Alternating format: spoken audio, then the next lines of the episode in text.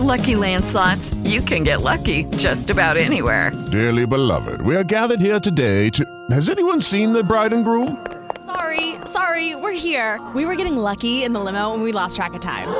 No, Lucky Land Casino, with cash prizes that add up quicker than a guest registry. In that case, I pronounce you lucky.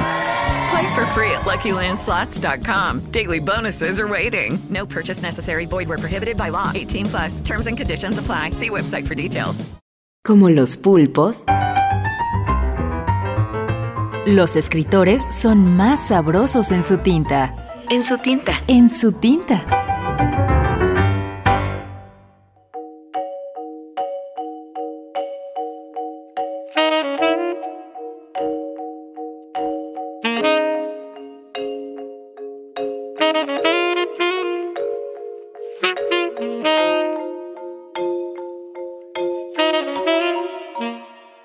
Belinda Arteaga Castillo.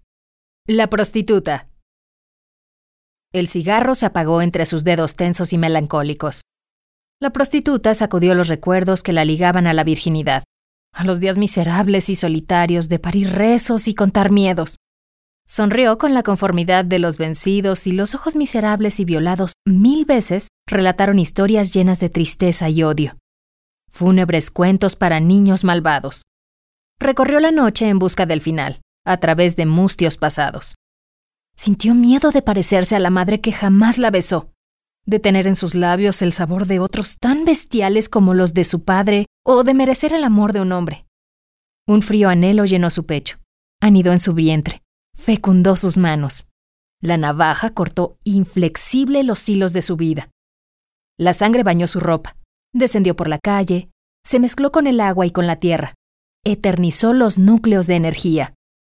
Cuando llegó el final, la mujer vacía, muñeca, rota, niña estúpida, tenía en los ojos un manantial de estrellas y en los labios una dulce y postrera identificación de dicha.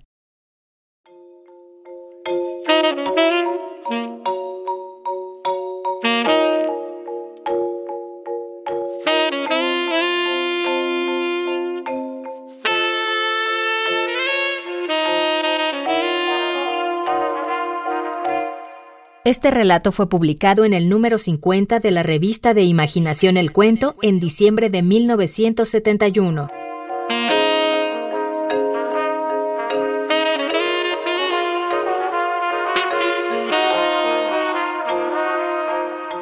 En la lectura, Diana Huicochea.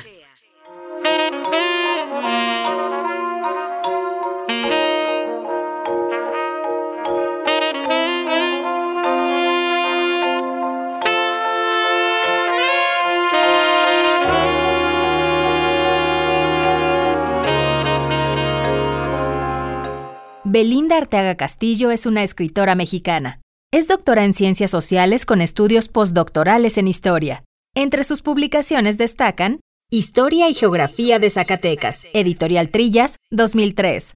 A gritos y sombrerazos, Historia de los debates sobre educación sexual en México, 1906-1946. Editorial Porrúa, 2002. Y Los Caminos de Clio, Inventio Varia, 2000.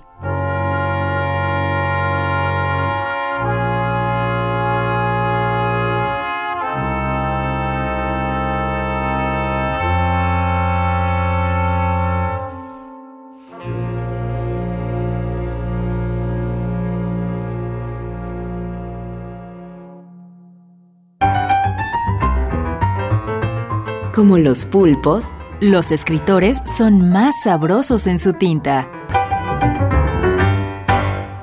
Una producción del Instituto de Energías Renovables de la UNAM.